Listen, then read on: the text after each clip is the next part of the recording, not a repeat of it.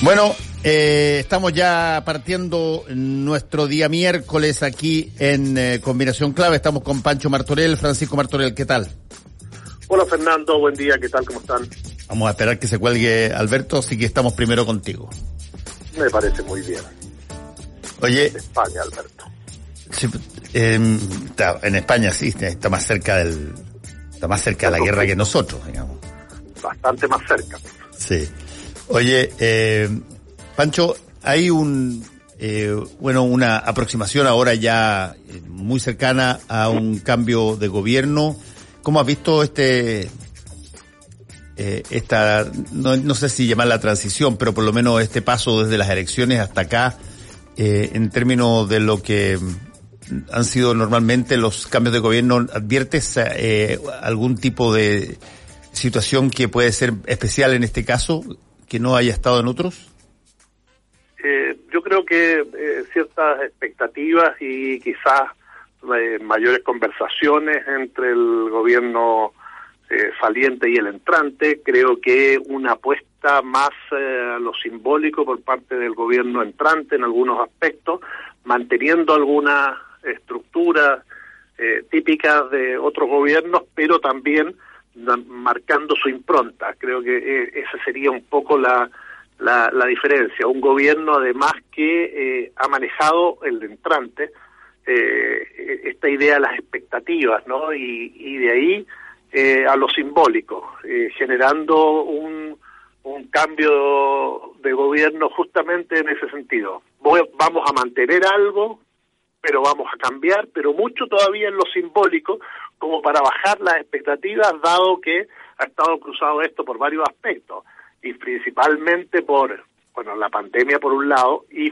fundamentalmente por los últimos días por lo que está ocurriendo en, en Ucrania eh, con la invasión rusa, que te obliga a repensar incluso tus temas económicos a fondo. Y creo que ese ese va a ser, ha sido como el punto central. Pero en lo, en lo formal, las reuniones ministeriales han sido todas muy gratas, eh, se han tratado muy bien, salvo, bueno, eh, ayer cuando eh, Camila Vallejo dijo que este era el peor gobierno de la historia, que generó un, una escaramuza, o también cuando en su momento el gobierno de eh, Sebastián Piñera quiso enviar algunos proyectos que eh, obviamente el gobierno entrante prefería que no lo hiciera para eh, dejarle la pista despejada en el comienzo. Pero en general, si, si lo analizamos bien, no, no hemos tenido más escaramuzas que eh, en otros cambios de mando. Sí, ahora, eh, aquí hay, tú hablaste de, la, de, un, de una palabra muy particular cuando hay cambios de gobierno, que es la palabra expectativa.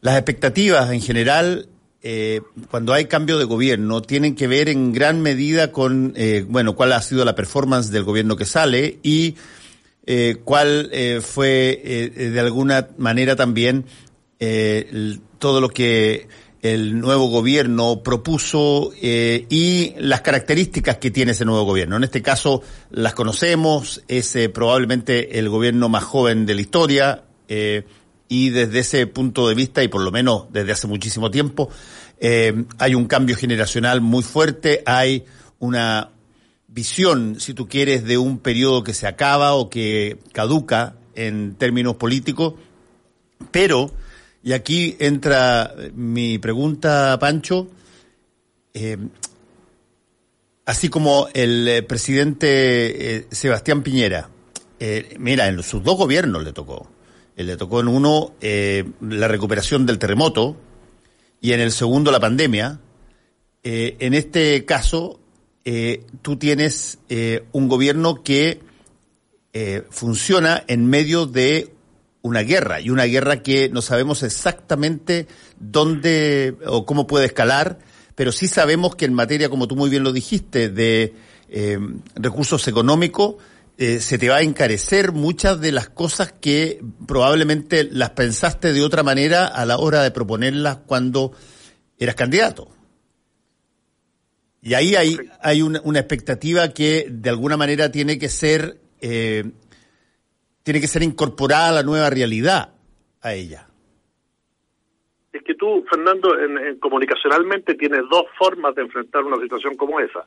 O dejar que las cosas sucedan o enfrentarla con mensajes claros previos a que tú llegues. Pero cuando tienes algo tan potente como una guerra, que está siendo transmitida eh, día a día por las pantallas de televisión, donde la gente percibe y ve sus efectos inmediatos, prácticamente la campaña para bajar las expectativas se está haciendo sola.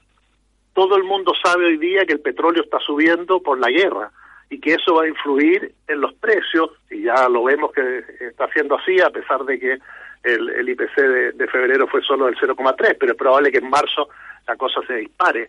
Eh, por lo tanto, eh, las expectativas comienzan a, a, bajar. La gente, la gente no es tonta, la gente entiende muy bien eh, lo que ocurre y ve y ve estos efectos. Entonces, efectivamente, es, es casi un mensaje comunicacional del nuevo gobierno. Miren en la situación que nos toca entrar.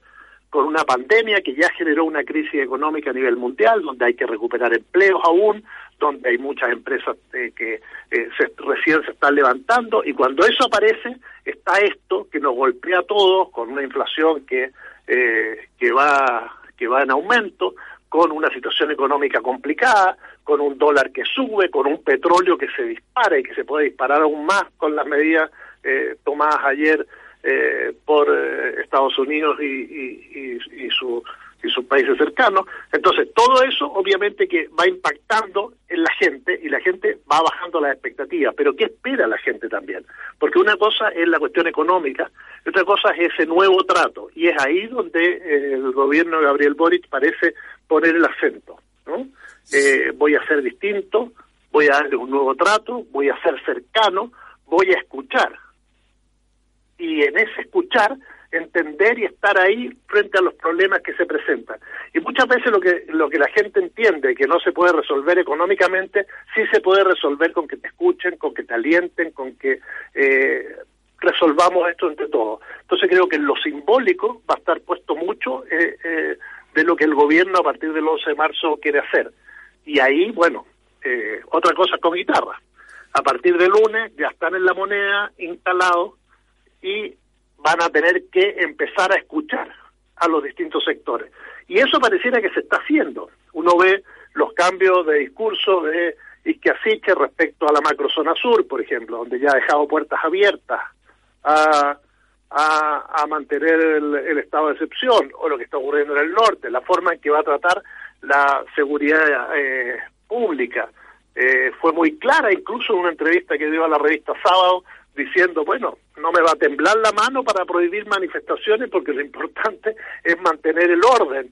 Bueno, hay ciertos mensajes que empiezan a enviarse de cómo se va a actuar y es ahí donde la ciudadanía va a tener que ver hasta dónde puede avanzar o no respecto a las nuevas autoridades. Ahora, ahí tú dijiste una cosa bien importante y saludamos también a Alberto Mayor, que ya está integrado. ¿Cómo estás, Alberto? ¿Qué tal, Fernando? ¿Cómo está, Pancho? ¿Qué tal? Eh, tú, dijiste una cosa y que se lo, le, paso la pelota a Alberto eh, a, propósito de eso. Tú dijiste que este es un gobierno que quiere dar mucha eh, mucho mensaje sobre la, la, base de la empatía, sobre la base de conversar, sobre la base de hablar. Ahora, me parece, y, creo que eso va de acuerdo a, a, quien ganó y, y algunas de, sus, de las personas que lo acompañan. Pero también convengamos una cosa, en términos institucionales de la política, eh, los gobiernos no son particularmente entes empáticos, no son particularmente construidos para que se genere una relación horizontal amorosa con eh, necesariamente las personas, más bien eh, son las que implementan las leyes, son las que generan una burocracia especial, son, son entidades que, que a veces lo, lo, tienen más eh, carácter de, a ver, lo, júguenme por los resultados y no por la forma en que yo me relaciono con ustedes. Y, y desde ese punto de vista, ¿cómo se puede transformar, si tú quieres, Alberto, eh, un gobierno en, un, en eh, teniendo que seguir las reglas de la institucionalidad básica eh, en, en, algo que mande un, una señal eh, si tú quieres, más amorosa, por decirlo de alguna manera, media ñoña. Mm, sí, a ver, yo creo que, que, el, que este, esta dimensión afectiva es importante en este momento porque estamos en un momento de construcción de institucionalidad. eh, para decirlo en simple, eh, no es lo mismo, no es lo mismo eh, andar que pololear, pololear que ser novio y ser novio que casarse. Eh, y, en ese contexto, cuando tú vas a cuando vas a construir una, institucionalidad, tú tienes que tener un inicio en el cual la dimensión afectiva permita superar todos los problemas que esa construcción de institucionalidad va a tener, sí o sí. Y ese es un crédito que Gabriel Boric parece tener. Eh, él tiene una, conexión con, la ciudadanía muy fuerte. Eh, ¿Cuál es el problema de la política? La política siempre te obliga a jugar entre dos dioses. Por un lado, sobre todo al presidente. El presidente está mirando hacia la ciudadanía y ve algo, y mira hacia el palacio y ve otra cosa. Entonces la pregunta es, cuando las cosas están complicadas en el palacio, pero están bien afuera, me quedo con lo de afuera y dejo que los de Palacio se ordenen ellos en la medida en que nos va bien como gobierno, o trato de ordenarlo de adentro a riesgo de que se me desordene lo de afuera, y viceversa, cuando estoy bien por dentro pero estoy mal por fuera, ¿qué, cómo, ¿cómo estivo la carga? Esas decisiones son complejas. Yo creo que, eh, que el, la síntesis en este momento va a ser importante. Sebastián Piñera es un hombre de operaciones, de funcionamiento, eh, es, un, es una persona que hace que, una, que la máquina funcione. Y, y eso que hace que la máquina funcione es importante en el Estado, pero no es en absoluto suficiente. En el Estado es muy importante la dimensión ritual. La política, su, primer sentido es litúrgico. Entonces, esa liturgia no la tiene Sebastián Piñera. De momento, Gabriel Boric es una persona que viene desde la liturgia, es un, gran, es, un, es un gran sacerdote desde el punto de vista de la, de la, de la visión, de la conexión con la ciudadanía. Logra una conexión muy potente, muy poderosa. Se, se siente ese poder metafísico que no lo tiene Sebastián Piñera. El problema es que no puede tener solo ritual y quedarse sin la dimensión operacional, porque la gente eh, va a requerirle una dimensión operacional en la cual le, funcione la economía, eh, tenga un gobierno razonable, operativamente solucione problemas en el sur, solucione problemas del norte. O sea, tiene que dimensionar ambas cosas juntas, pero no puede dejarlo ritual, porque si no, destruiría su principal cimiento. Y eso es muy importante. Estoy de acuerdo contigo, eh, aunque eh, quiero agregar el énfasis solamente para la discusión, que una cosa es ser eh, manifestante, recibir un palo, eh, ser víctima y apuntar a la policía. Y otra cosa es cuando te toca a ti dar las instrucciones para eh, controlar determinadas manifestaciones, determinadas cosas donde todos los caminos llegan inevitablemente al gobierno. Eh, y esa y esa es una eh, eh, no siempre se dice mira otra cosa es con guitarra es verdad otra cosa es con guitarra y desde ese punto de vista las características como tú muy bien las, describes litúrgicas que tienen que más que ver con una una simbología de apego bueno también tienen el instrumental disponible de transformarse en una situación donde muy rápidamente cambien las, eh, las percepciones en función de que los gobiernos tienen una labor de control público que eh, no siempre a la ciudadanía le gusta y hay muchas veces todo termina desembocando en eh, quien manda. Y ahí, mm. y ahí Fernando, creo que, que es fundamental, aunque no se tenga muy en cuenta, lo que va a pasar estos primeros tres días de gobierno, desde la Asunción hasta el domingo, que son todas las actividades rituales que tienen para el cambio de mando y que son largas, a diferencia de, otras oportunidades que terminan el domingo incluso con, eh, con actividades presidenciales. Es fundamental que, en esto, que, que estos ritos estén bien organizados, que les salgan bien y que haya una una puesta en escena del nuevo gobierno que dé respuesta a eso con claridad. Si es que hay desorganización, despelote, etcétera, esos ritos se le vuelven en contra. Entonces, aquí eh, el, el, gobierno ha trabajado eso. Respecto a lo otro que dice Alberto, el, funcionamiento del Estado, si uno ve los ministerios, los, los que habitualmente son los más importantes, Hacienda tiene a un tipo que sabe de funcionamiento de la economía, del Estado y de cómo enfrentarlo. Y por otro lado, en lo ritual, pone en la moneda al Ministerio de la Mujer y Equidad de Género, donde da una señal eh, potentísima a un sector hipermovilizado, que lo vimos ayer en una de las manifestaciones más grandes que se, que se dio en el mundo con respecto al 8M. Creo que hasta ahora ese, ese manejo entre lo ritual y lo específico se está dando bien, pero la primera, la prueba de fuego es este fin de semana y a partir del lunes ya la acción de gobierno concreta donde eh, el presidente se ha estado preparando con su equipo justamente para dar respuesta en lo inmediato a los problemas. Hay una serie de cosas que ya están bien encaminadas. El manejo de, Hacienda, sabemos que eh, Marcela ha, estado trabajando fuerte el, asunto, pero además en salud, que es otra de las respuestas que tienen que dar, también eh, hay posibilidades de seguir dando las mismas respuestas que viene dando el MinSal hasta ahora, el tema de vacunas, el tema de cobertura, el tema de enfrentamiento a la pandemia, etcétera. Creo que eh, ese tipo de cosas, es, entonces, ¿por dónde se van a escapar las cosas? Bueno, eso es lo que vamos a ir viendo y es ahí cuando uno dice otra cosa con guitarra. Alberto. Sí, yo, tengo la impresión de que, de que el gran, el gran problema para, para, para el gobierno de, de Boric que es un problema no del gobierno de Boric, es un problema del país, es la configuración de, un, de una base de proyecto de operación. hay un programa de gobierno, pero el programa de gobierno no son un proyecto, para decirlo en simple.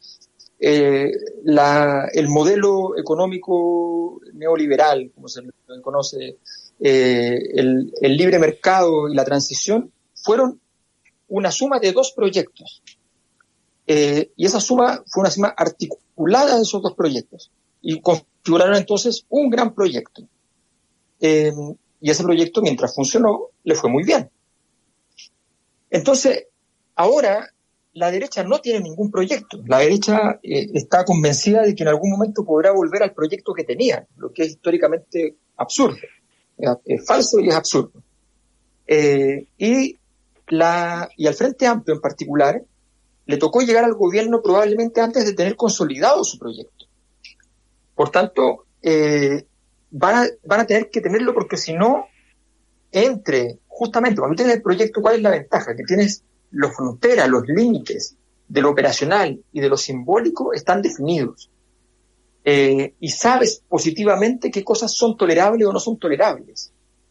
Eh, a mí no me queda claro, por ejemplo, si es tolerable o no es tolerable desde el punto de vista del proyecto la, presencia de Marcel. Capaz que sí, pero ¿qué, ¿cuál va a ser la prueba de fuego? La prueba de fuego va a ser que en operaciones no le pase que digan es que vamos a hacer un proyecto de transformación del sistema de pensiones. Y van a decir, bueno, pero su ministro de Hacienda fue el líder del, gran, del gran análisis del sistema de pensiones y estos fueron sus conclusiones. ¿Cómo tú le dices, no, sí, pero eso estaba completamente, completamente equivocado? Cuando, tú puedes, tú puedes chocar contra, contra ti mismo, o contra tu pasado, o contra el pasado de quienes trabajan contigo, esos son los problemas cuando tú no, no tienes un proyecto que haga que todos tengan que circunscribirse a ese proyecto. Eh, y solamente digan, no, es que el presidente me encomendó tal cosa y por tanto lo voy a hacer. Que sirve de algo, pero no sirve del todo porque no es una cosa que todos sepamos hacia dónde va. Yo creo que ese es el gran desafío. El gran desafío del momento político es lograr tener que algunas de las fuerzas políticas, sobre todo en el gobierno, y sobre todo en el gobierno, digo Boric, más convención constitucional en el fondo, que es la zona de, influencia que, tiene efectivamente el gobierno, eh, tener un gran proyecto país o un bosquejo de ese gran proyecto país que le permita tener una hoja de navegación.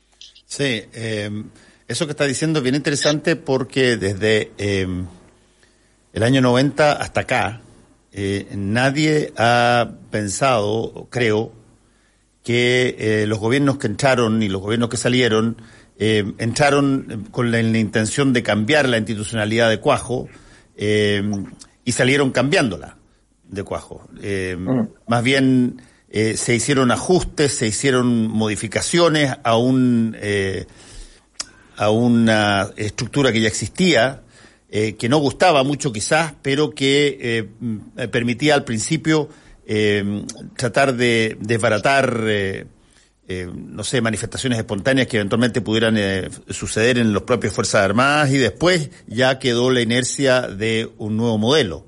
Eh, hoy día estamos en una situación donde no depende exclusivamente de este gobierno, sino que además de la ciudadanía de, que, de, apoyar o no un proyecto de nueva constitución que eventualmente y efectivamente está hecha para modificar cosas que son eh, pilares trascendentales, no minucia. Eh, y, por lo tanto, eh, esa, esa discusión sobre qué cambio y qué no, qué mantengo, va a ser una cosa muy interesante de ver mientras la Convención Constitucional redacta una nueva Carta Magna.